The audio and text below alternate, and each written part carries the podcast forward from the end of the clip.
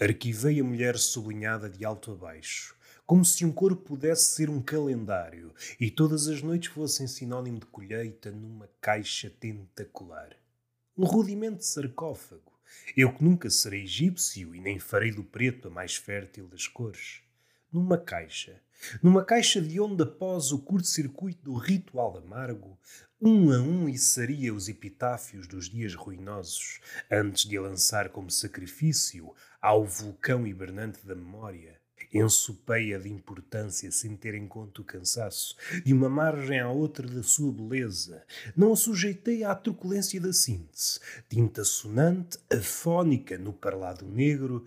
Não faz sentido, sei. Ficar a remoer as metamorfoses inacabadas, após saber que a vida é a porta giratória e a entrada e a saída o mesmo nada. Noutras paragens haverá pardais disputando o rol de migalhas postiças. A metros bem medidos dessa cantiga, os roxinóis cantam sem recorrerem a ensaios, de forma a espantar possíveis inimigos.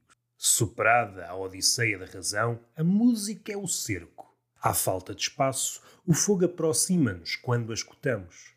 A morte avizinha-se e não quer saber de nada nem da importância tola que conferimos às coisas, nem sequer tartamudeará mais tarde, quando se recordar de nós, o triste refrão das sobras.